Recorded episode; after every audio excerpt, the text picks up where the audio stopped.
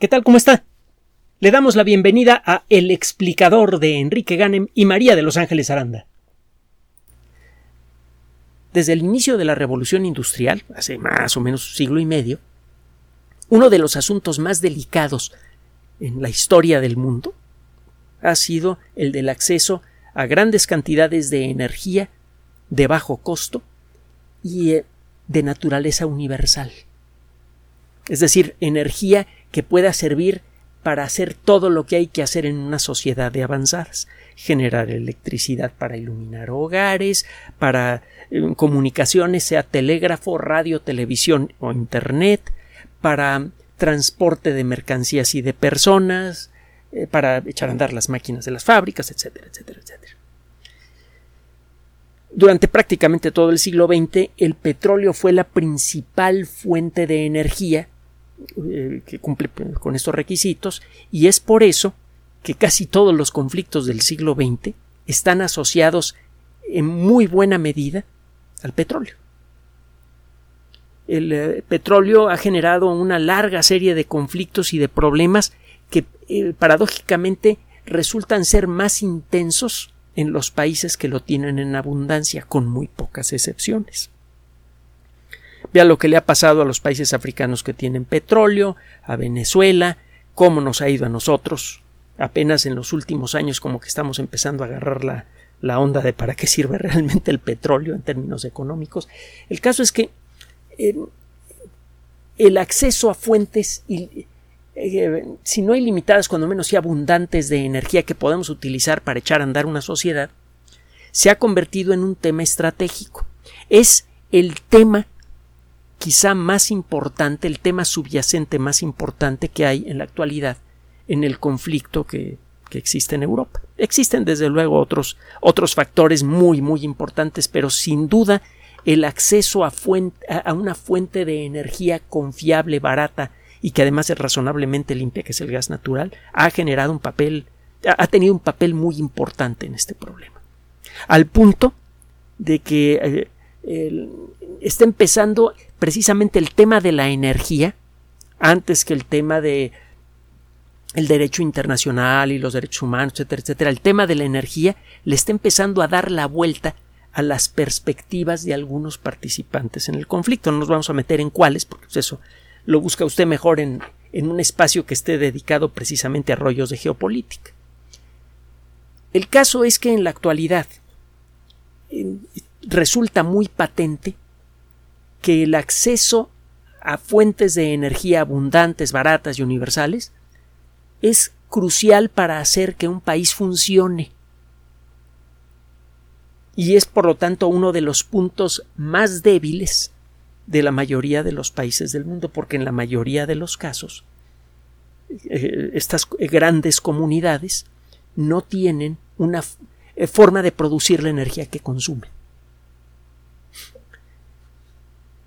En los últimos años, el tema de la producción de energía ha tomado otro, otro aspecto.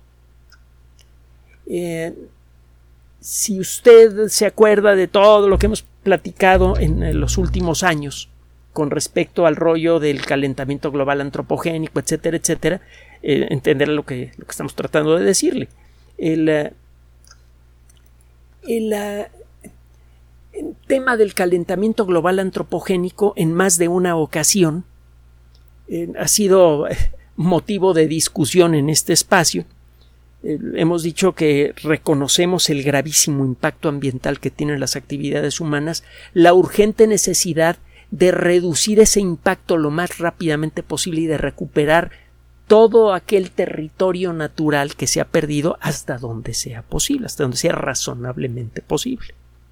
El caso es que este razonablemente, este término razonablemente es de muy corto alcance, porque somos ya casi 8 mil millones de personas. Entonces no, es eh, muy factible recuperar muchas selvas, muchos bosques y mucho del ecosistema oceánico, porque pues, hay que darle de comer a toda esa gente, incluyéndonos usted y a mí, desde luego, y, y, es necesario además proveer los demás recursos que vienen de la naturaleza para que podamos vestirnos, educarnos, entretenernos y todo lo demás. Pero bueno, el tema de la energía entonces tiene, eh, eh, tiene muchos, eh, muchos aspectos diferentes y todos ellos muy delicados y todos ellos interrelacionados. En los últimos años se nos vende la idea de que podemos resolver muchos de los problemas eh, mundiales de energía recurriendo a fuentes renovables. Y realmente el argumento suena bien al principio. Con fotoceldas podemos capturar la luz del sol y podemos utilizar esa energía para iluminar nuestros hogares o iluminar industrias o iluminar las calles, hacer que se muevan nuestros automóviles y bueno, pues hacer eh, eh, comunicarnos, hacer todo lo que se hace con energía. Como el sol luce para todos, como dice la vieja frase latina, pues eh, en principio todos los países del mundo tendrían los medios para generar energía suficiente para funcionar. No solamente para funcionar, sino también para progresar, que es un factor crucial para el avance de una, de una colectividad, el acceso a grandes cantidades de energía barata. Si queremos ver que el campo mexicano, por ejemplo, sale de, de, de, esa vida eh, infrahumana, injusta, al que ha sido condenado por, eh, por eh, las circunstancias del siglo XX, y no quiero comentar más porque si no me voy a meter en camisa de once varas, este, es necesario hacerle llegar energía, que la gente tenga luz, que tenga forma de tener un refrigerador, un televisor, eh, internet, que tengan lo que se necesita para entrar al mundo moderno. Pues bueno, en el rollo de las fotoceldas y la energía eólica suenan muy bien. Imagínese que vive usted en una casa, a lo mejor vive usted en un departamento, eh, aquí, las cosas podrían funcionar de una manera ligeramente diferente, pero bueno, vive usted en una casa independiente, o chalet como le dicen en Europa. Le pone usted fotoceldas en el techo y ¿qué es lo que pasa? Si consigue usted un automóvil eléctrico, dice la narrativa eh, este, así medio, medio Walt Disney de, de todo este rollo de, del calentamiento global antropogénico y cómo se lucha contra él con energía verde, este, usted pone su fotocelda, se consigue un coche eléctrico y de pronto su casa se vuelve prácticamente independiente en materia de energía. La luz que cae en las fotoceldas durante el día es almacenada en baterías. Cuando las baterías se cargan al máximo, el exceso de energía se lo vende usted a la compañía eléctrica, que esto si es, si es posible, la Comisión Federal de Electricidad aquí en México y las compañías eléctricas de muchos otros países del mundo incluso le promueven, le ayudan a poner las fotoceldas y, y hacer las adecuaciones necesarias en su casa. Entonces, de golpe y porrazo, usted deja de pagar eh, gas para calentar eh, el agua con la que se baña. Deja de pagar el gas que utiliza usted para cocinar sus alimentos. Las eh, cocinas completamente eléctricas son historia antigua en algunos países. Por ejemplo, en Europa son muy comunes las cocinas todo eléctricas desde hace ya varias décadas. Usted, además, por el mismo, por el mismo precio, podría mantener iluminada su casa, hacer funcionar su internet, su televisor, etcétera, etcétera, etcétera, y podría además encima de todo, hacer funcionar el automóvil familiar o los automóviles familiares. ¿Usted dejaría de gastar en gas? ¿En gasolina? Y podría tener las luces que quiera prendidas el tiempo que quiera, eh, usar su lavadora, eh, si tiene usted una secadora, una secadora, etcétera, etcétera, etcétera, con toda tranquilidad. Tendría acceso a los electrodomésticos más avanzados del mundo moderno sin tener en la conciencia el costo del eh, recibo de eléctrico al final de cada bimestre, como es aquí en México y en muchos países del mundo, y sin tener encima el cargo del impacto ambiental que tiene eh, su estilo de vida. Ya no tendrá que preocuparse ni por la contaminación que genera su automóvil, porque su automóvil es eléctrico. Esta narrativa que suena tan bien, cuando la ve usted con lupa empieza a mostrar algunos pequeños problemas, que no son tan pequeños a la mera hora. Mire, tenemos aquí algunas noticias. La, cantidad de noticias que hay sobre el tema es eh, larguísima, casi interminable, así que hemos tomado como ha sucedido en los otros programas de los viernes, en donde nos hemos dedicado a tocar este tipo de temas, hemos tomado muestras de, algunos temas para eh, discutirlos con usted. Mire, un artículo publicado en Nature. Ah, nos vamos a, lo bueno. una, de las mejores revistas que hay en el mundo de la ciencia.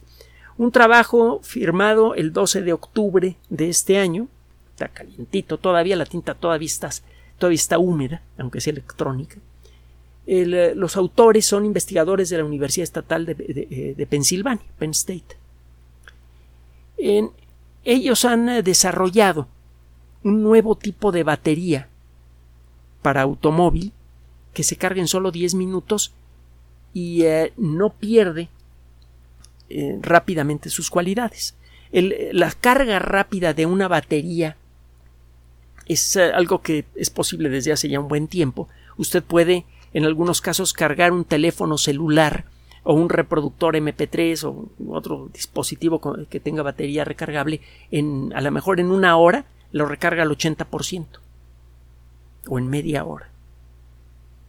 El problema de estas cargas rápidas en las baterías eh, típicas recargables de la mayoría de los dispositivos que hay en el mercado que las tienen, que son casi todos, es que el tiempo de vida de la batería disminuye. Muchas baterías soportan entre 500 y 1000 ciclos de carga antes de empezar a perder sus cualidades. Eh, usted lo habrá experimentado, deja usted cargando toda la noche una laptop y cuando la prende, la batería le dura 10 minutos y, se queda usted sin máquina. Eso sucede cuando las empiezan a fallarle los componentes internos a las baterías recargables. Algo hemos platicado eh, del asunto, nos hemos metido con los detalles moleculares de estas fallas si usted carga rápido eh, una batería con frecuencia, el número de ciclos de carga que le va a aguantar la batería es menor. Y si esto pasa en un automóvil, se va a quedar usted más pelón que yo. Se va a arrancar los cabellos de, de, furia cuando vea lo que le cuesta reemplazar las baterías de un automóvil eléctrico. Entonces, estos investigadores han desarrollado un eh, sistema nuevo de baterías que incluye desde luego el, eh, litio y otros componentes, algunos materiales eh, baratos afortunadamente como una cubierta de níquel muy delgada en uno de los elementos básicos de las baterías. Y el caso es que este nuevo diseño es ah, especialmente bueno para soportar cargas rápidas. También utiliza grafito, que es un material fácil de, relativamente fácil de conseguir en grandes cantidades, aunque el, conseguir grafito puro ya no es tan tan fácil como parece, pero incluso se puede fabricar. Utiliza litio, que ya sabe usted que no es muy abundante. Bueno, en el universo sí es muy abundante, pero no lo encontramos concentrado en las circunstancias suficientes como para que valga la pena minarlo. El litio es un elemento químico muy abundante en el universo, pues está disperso por todos lados. Eh, también se utiliza cobalto para esta batería y el cobalto no es tan fácil de hallar. Es muy caro y además la minería de cobalto involucra la esclavitud, la, vida en condiciones verdaderamente repugnantes de muchas personas. Repugnantes no por ellas, sino por nosotros que los sometemos a ellos a vivir así para tener un carrito eléctrico. Bueno, el, eh, el caso es que esta batería, pues sí, eh, efectivamente se puede cargar en 10 minutos y eh, vive más o menos lo mismo, tiene el mismo número de ciclos operativos que el de una batería normal. Eh, suena como a que esto puede hacer mucho por eh, hacer más atractivos los automóviles eléctricos, porque entre otras cosas estas baterías son sustancialmente más baratas que otras baterías que se utilizan en la actualidad para automóviles eléctricos como las baterías. El, paquete de baterías de un automóvil eléctrico representa una fracción sustancial del costo total del automóvil, y como los automóviles eléctricos en la actualidad son ridículamente caros, el bajar el precio de las baterías puede bajar el precio de todo el automóvil de manera importante Y si además de bajar el precio resulta que la batería se carga en 10 minutos, eso se vuelve muy atractivo para muchas personas. Hay mucha gente que no le entra a los automóviles eléctricos porque tiene miedo de quedarse. Eh, se ha hecho usted un viaje en carretera a Veracruz en su automóvil eléctrico. Le toca mucha lluvia, tiene que prender el aire acondicionado, etcétera, etcétera. Hay mucho tráfico y se empieza a quedar sin electricidad a 100 kilómetros de Veracruz. Eh, con un automóvil típico tiene usted que encontrar un lugar en donde enchufar el automóvil que no le va, no, le va a resultar fácil.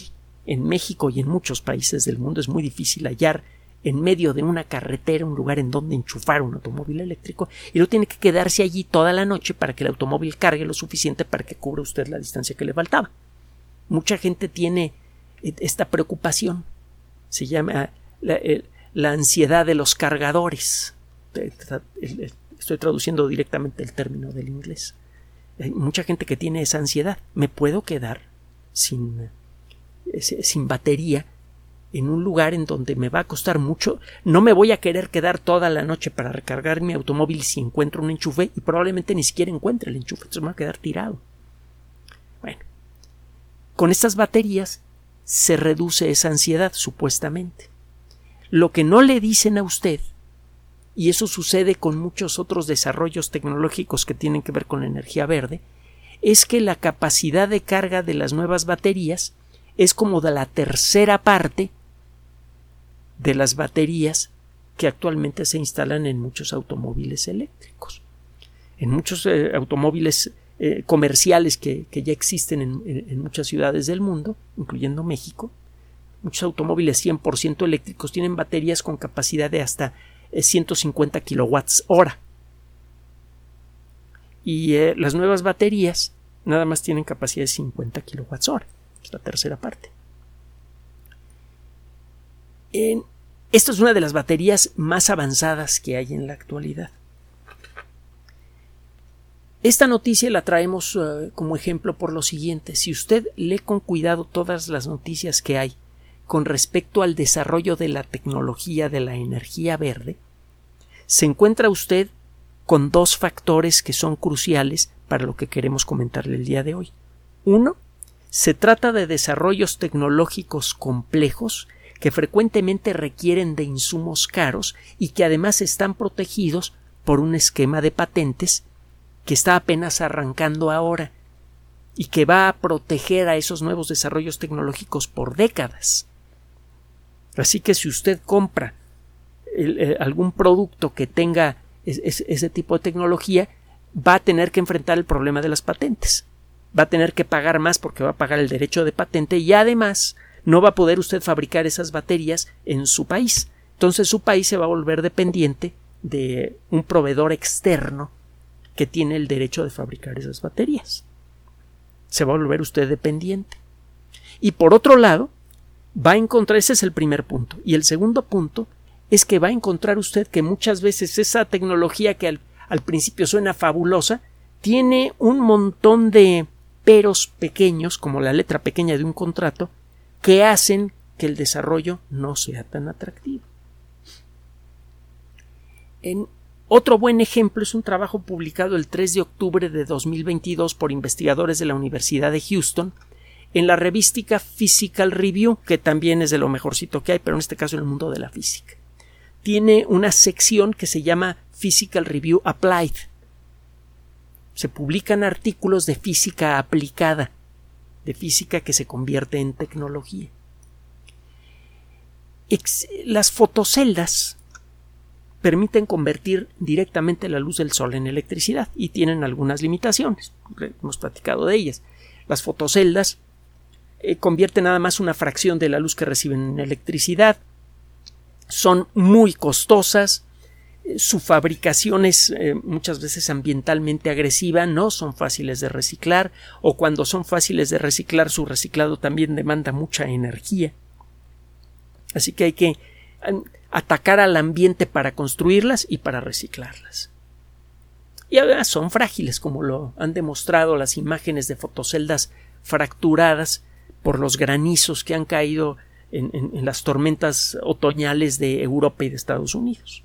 Tienen eh, varias varias limitaciones las fotoceldas actuales. Bueno, usted puede modificar estas fotoceldas, es algo que se viene intentando desde hace tiempo, para hacer eh, una cosilla que suena fabulosa. ¿Qué le parece una fotocelda que pueda generar electricidad las 24 horas del día, 7 días a la semana, en casi cualquier lugar del planeta? Suena muy bien y no es una fábula. Los sistemas fotovoltaicos convierten la luz en electricidad. No tiene que ser luz de sol. Normalmente se usan con luz de sol.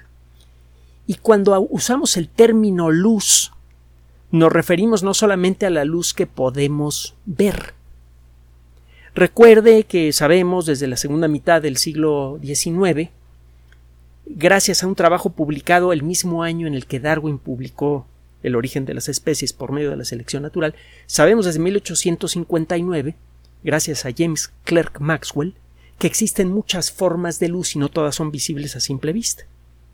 Desde que Maxwell hizo su trabajo hemos descubierto muchas formas diferentes de luz, los rayos X, las ondas de radio, la luz infrarroja, las microondas, etcétera, etcétera, etcétera.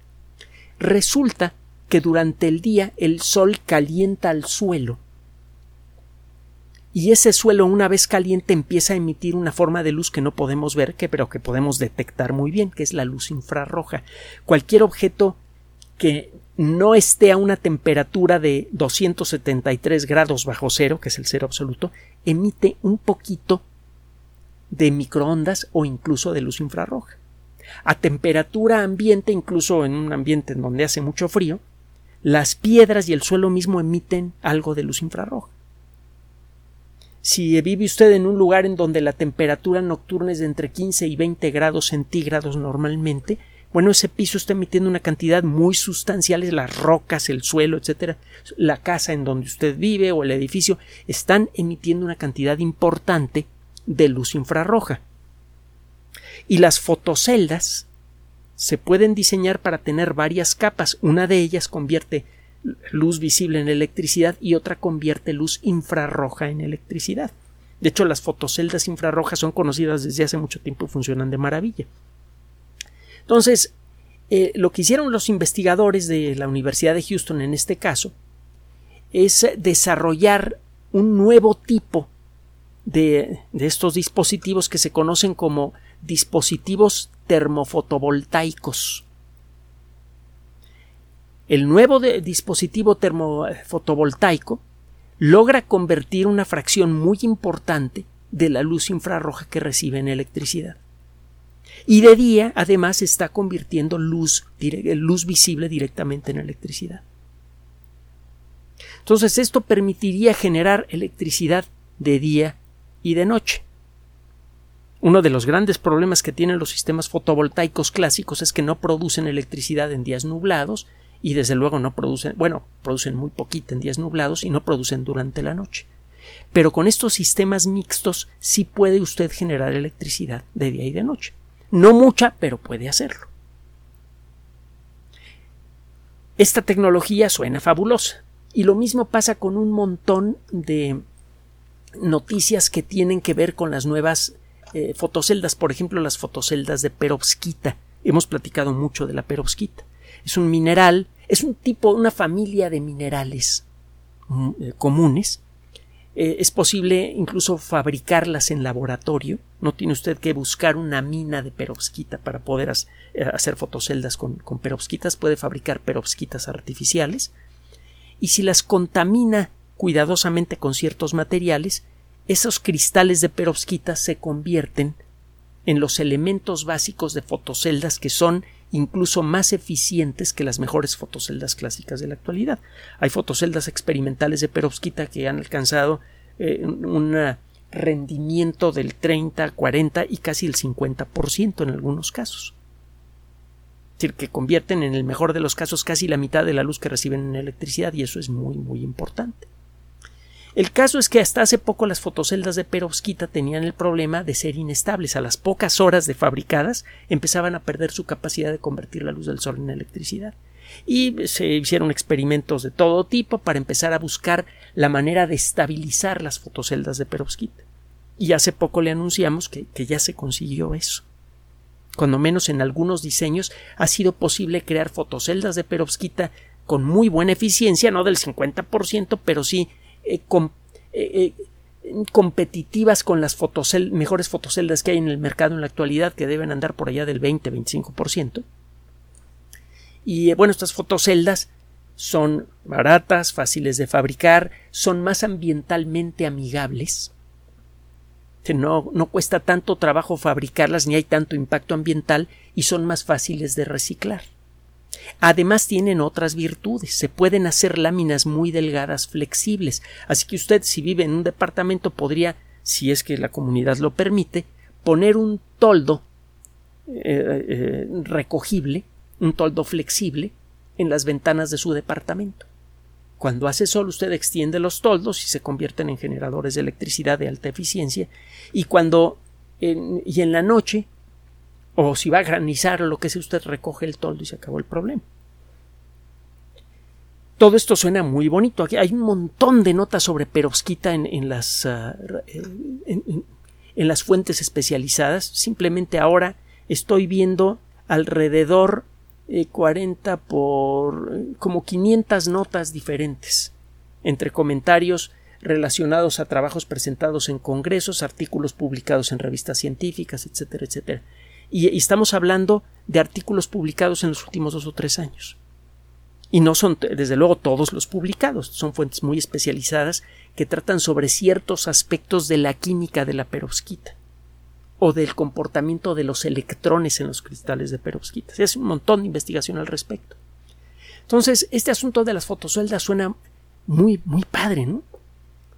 Fotoceldas que funcionan de día y de noche, eh, fotoceldas de alta eficiencia, flexibles, baratas y eh, fácilmente reciclables, fáciles de fabricar.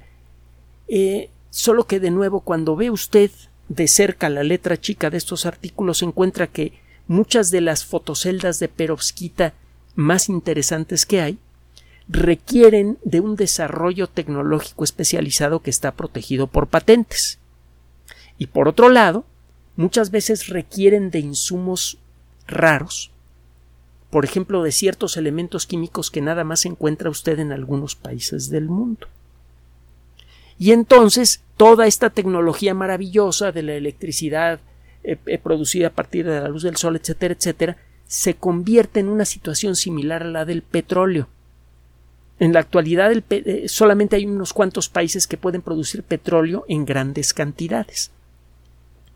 Y eh, resulta que en el futuro, si seguimos por este camino, vamos a encontrar que aunque todo mundo puede, tuviera la posibilidad de fabricar fotoceldas de perovskita, algo que habría que ver porque está el asunto de las patentes que le mencioné, tendría que comprarle a precio de oro o de platino, que es más caro, los insumos necesarios para fabricar las fotoceldas a los dos o tres países que controlan el mercado de algún elemento químico en particular.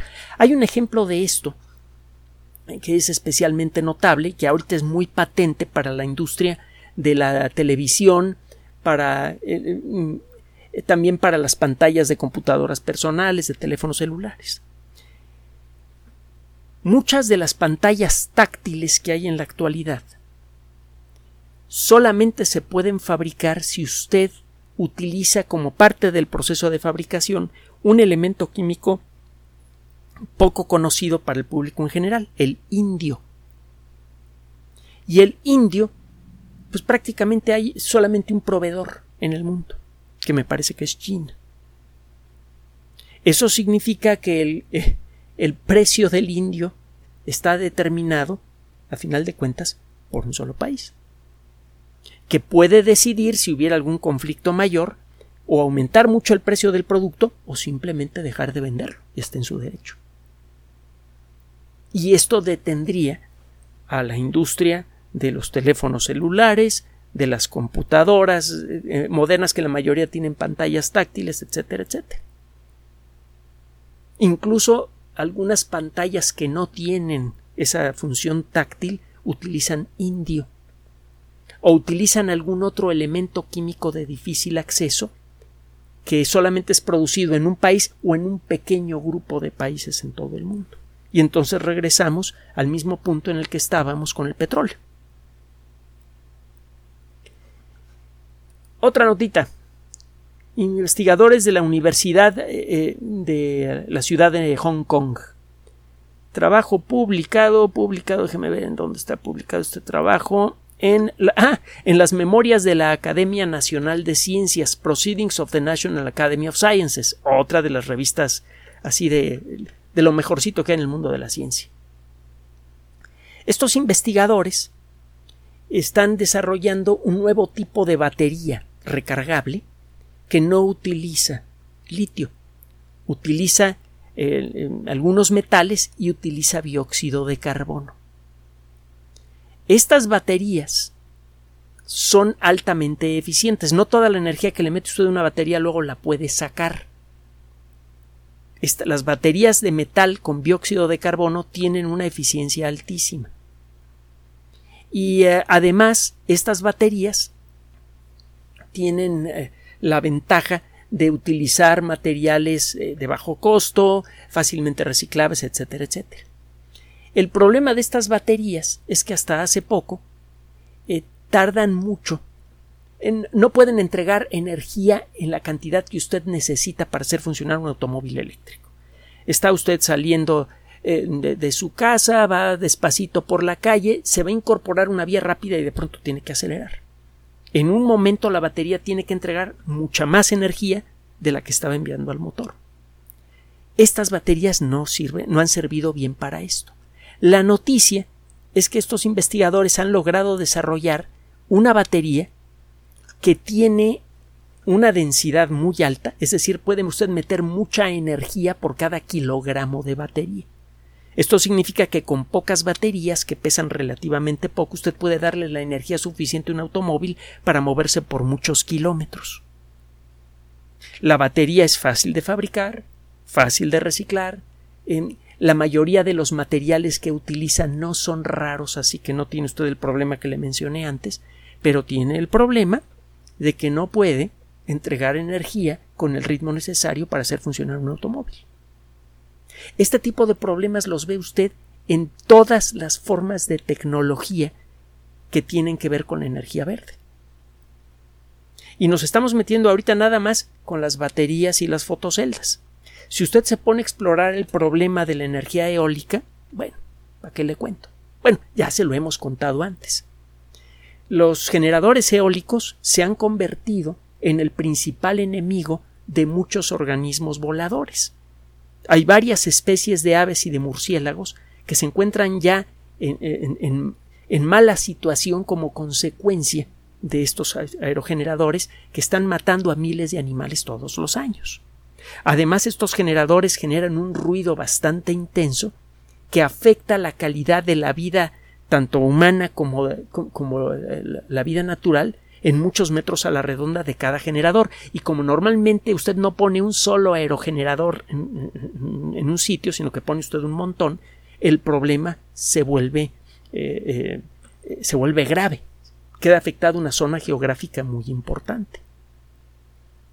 Los materiales necesarios para hacer los generadores de alta eficiencia eh, no son fáciles de conseguir. Se requiere de eh, imanes de alta potencia que a lo mejor utilizan niobio, que es un elemento químico no tan fácil de encontrar. Eh, a lo mejor necesitan otro tipo de metales, por ejemplo el cobalto que mencionamos hace rato, cuya extracción involucra la esclavitud moderna de muchas personas y eh, a lo mejor no son tan fáciles de reciclar esos aerogeneradores, hay que derretirlos, hay que gastar una cantidad de energía enorme para derretir parte por parte las piezas metálicas de estos aerogeneradores, así que el impacto ambiental de su reciclado eh, mm, reduce en mucho las ventajas ambientales que se adquirieron a lo largo de su operación. Considere además que todavía no se ha encontrado la manera efectiva de reciclar a gran escala la estructura del aerogenerador que está hecho de resina epóxica con fibra de vidrio. Lo que está ocurriendo en muchos lugares de Europa, por ejemplo, que por estas fechas ya están alcanzando su mayoría, de, su, edad de retiro muchos aerogeneradores de primera generación, lo que está pasando es que los están enterrando. Y el problema es que las resinas que se utilizaron para construirlos tardan mucho tiempo en descomponerse y cuando lo hacen a veces liberan algunos elementos químicos que concentrados son tóxicos.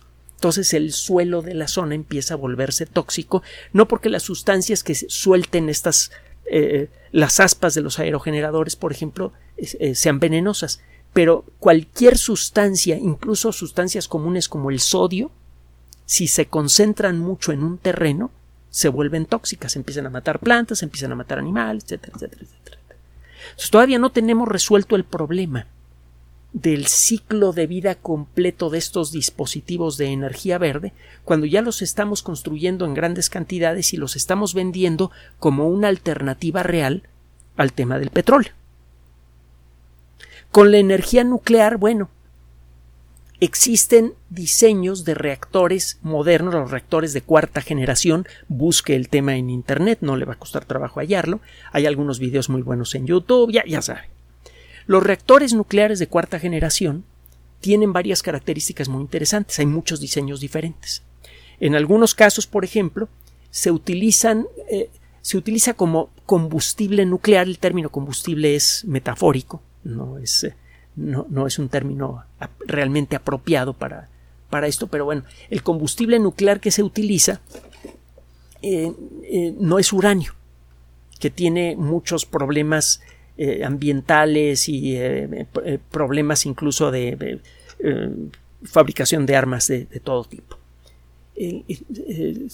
se puede utilizar torio, que es un elemento químico más fácil de conseguir, mucho menos agresivo, que manejado de la manera apropiada, mezclado con, con, formas de uranio fáciles de conseguir que no requieren de un proceso de refinación muy elaborado, usted puede hacer reactores nucleares que generan energía por más tiempo con cada carga y que además al final producen materiales que no tienen una vida radio que, no son radioactivos por mucho tiempo, son radioactivos por unos pocos centenares de años.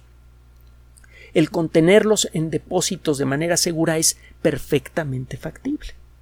El problema es que esos reactores, con pequeñas modificaciones, pueden servir para fabricar armas nucleares.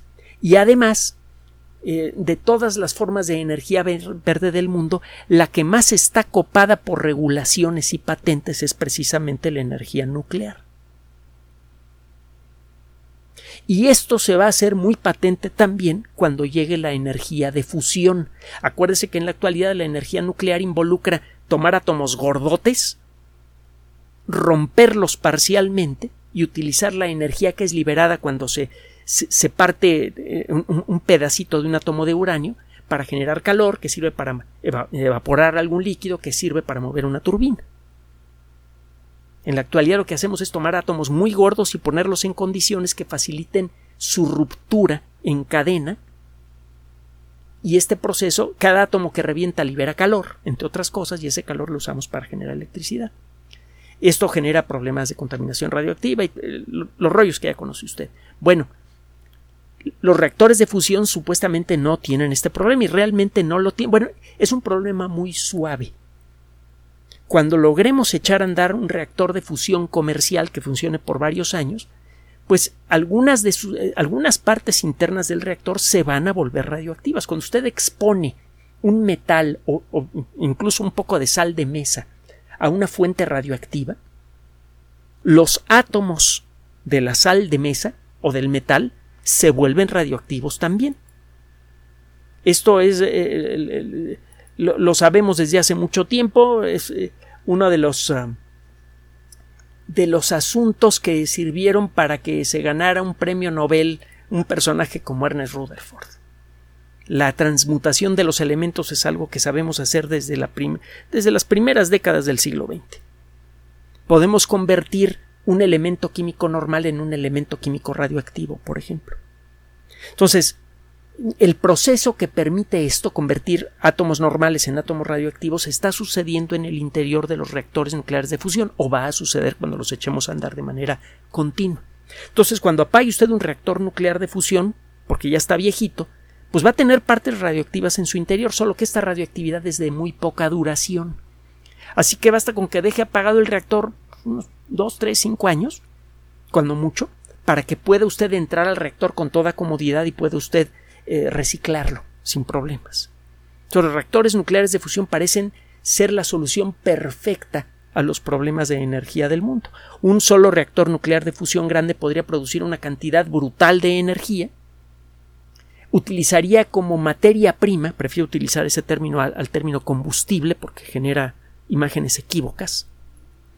Eh, usted utiliza como materia prima hidrógeno sea el hidrógeno clásico, que es un átomo que tiene un protoncito en el centro y un electroncito a su alrededor, o alguna variante del átomo de hidrógeno, algún isótopo, por ejemplo el deuterio, que tiene un protón positivo y un neutrón neutro en el centro, o el tritio, que tiene un protón positivo y dos neutrones neutros en el centro.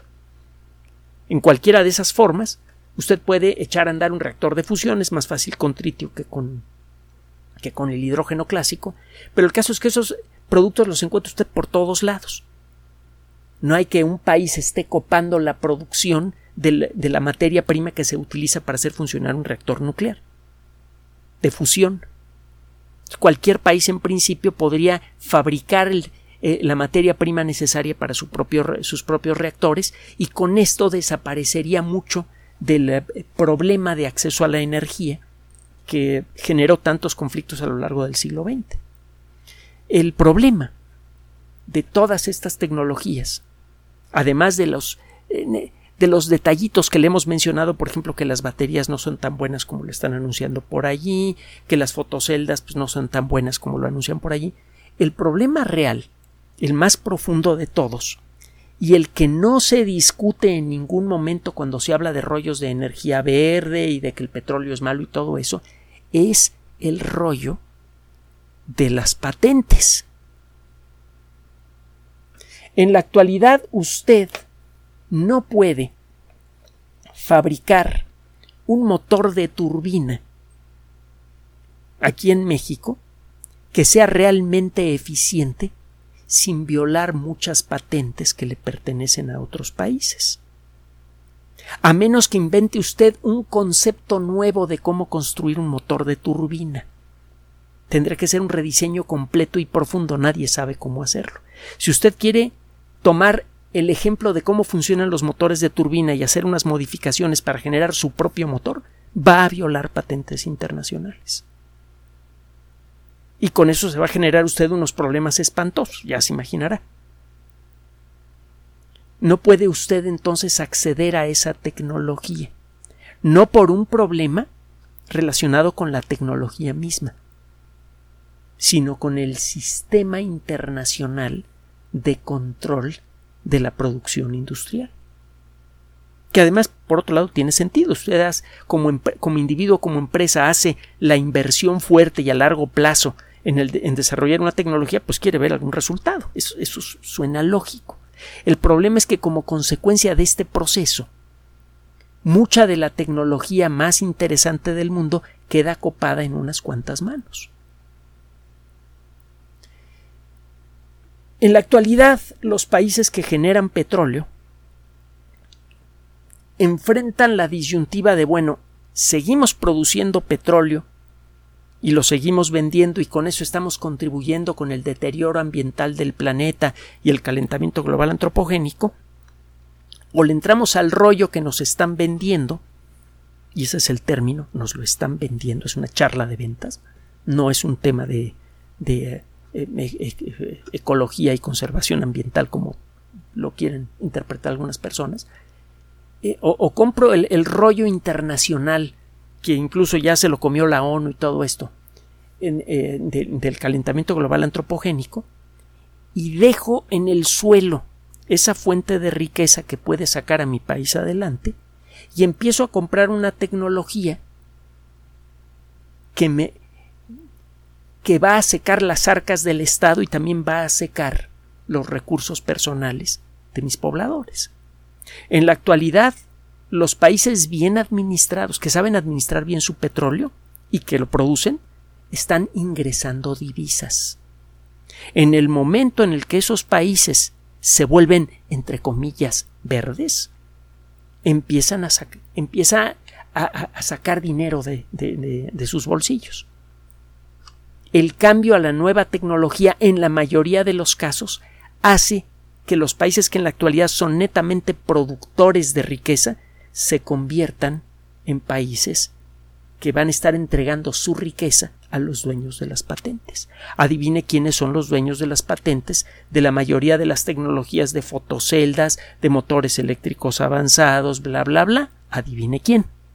Los mismos países que están promoviendo el rollo del calentamiento global antropogénico. Si algo deberíamos haber aprendido de todos los pleitos del siglo XX, los pleitos económicos y sociales, y si algo deberíamos aprender de lo que está sucediendo en la actualidad con la economía mundial como consecuencia del conflicto en Ucrania y también como consecuencia de la crisis de COVID-19, es que nunca debemos, en la medida de lo posible, eso vale también para nosotros como individuos, nunca, en la medida de lo posible, nunca debemos ceder nuestra independencia, nuestra autosuficiencia. Como individuo, si usted tiene una empresa, aunque sea un estanquillo pequeño, que le genera el dinero suficiente para vivir con cierta tranquilidad y le deja un pequeño colchoncito para alguna emergencia, sería usted muy tonto, o tonta según el caso, si cierra usted su negocio y acepta usted un trabajo muy bien pagado en una empresa. Uy, voy a ganar el triple de lo que ganaba con mi negocio. Sí, sí, sí y todo va a sonar muy bien al principio. Solo que en el momento que sea, por el motivo que sea, te sacan a la calle. Y en ese momento te quedas absolutamente sin nada. Si eh, los países que en la actualidad están ingresando dinero por petróleo dejaran de producirlo, les pasaría lo mismo, pero a escala, a escala país y las consecuencias serían todavía más dramáticas. Una guerra civil, por ejemplo. El, ah, el, tema de la autosuficiencia frecuentemente se deja de lado, ni se menciona, porque se convirtió en una mala palabra al final del siglo XX, la autosuficiencia. Fue reemplazado por el concepto de globalización. ¿para qué produzco comida si tal otro país está generando lo mismo que yo pero la mitad de precio? Mejor dejo de producir yo el alimento, lo compro a mitad de precio a este otro país, con eso le doy trabajo a su gente y yo estoy ahorrando dinero. Sonaba muy bien en papel. ¿Para qué producir mis, propias telas Acuérdese de los temas que hemos tocado antes. ¿Para qué producir eh, eh, mi propia comida? ¿Para qué producir local si lo que hay en otras partes del mundo puede ser más barato y mejor? Acuérdese de esa vieja frase, lo barato cuesta caro. Si usted empieza a, eh, em, empieza a comprar las cosas así, como sucedió aquí en México, por ejemplo, empieza usted a desarmar su industria. Entonces, de arranque, muchas personas salen a la calle. Son personas que a lo mejor tienen 30 o 40 años de edad. Algunas personas, las que tengan más visión y suerte, porque se necesitan las dos cosas, podrán establecer un negocio, aunque sea una miscelánea o un, un puesto de tortas, y podrán sobrevivir de eso.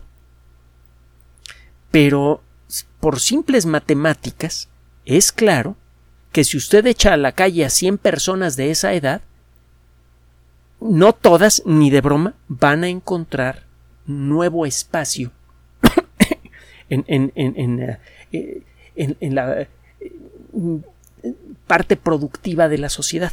Si no van a poder volverse productivos para sí mismos y para la sociedad al mismo nivel que tenían cuando tenían un empleo, por ejemplo, en una fábrica de telas que es cerrada como consecuencia de la globalización. La gran mayoría de la gente que es echada a la calle cuando cierra una fábrica o una empresa no encuentra un trabajo del mismo nivel. Y este es un problema con el que hemos vivido de manera acumulada desde las últimas dos décadas del siglo pasado. Curiosamente, por esas fechas, el problema del crimen organizado mundial empezó a crecer. ¿Será una coincidencia? Es muy claro que muchos de los problemas más graves relacionados con la delincuencia organizada están relacionados con el que la gente no puede encontrar un trabajo honesto, razonable, que le dé un nivel de vida mínimamente decente para ellos y sus familias. Y eh, no es que sea justificable, pero sí es entendible. Si la sociedad no da esa oportunidad, pues mucha gente se la toma por las malas. En los últimos meses hemos visto cómo la incapacidad, por ejemplo, de Europa para generar su propia energía les ha costado muy caro. Por una razón extraña que ya está empezando a, ser explorada con más detalle por los estrategas europeos, de pronto entraron en, conflicto con un país con el que las cosas iban bien e iban a mejor con Rusia.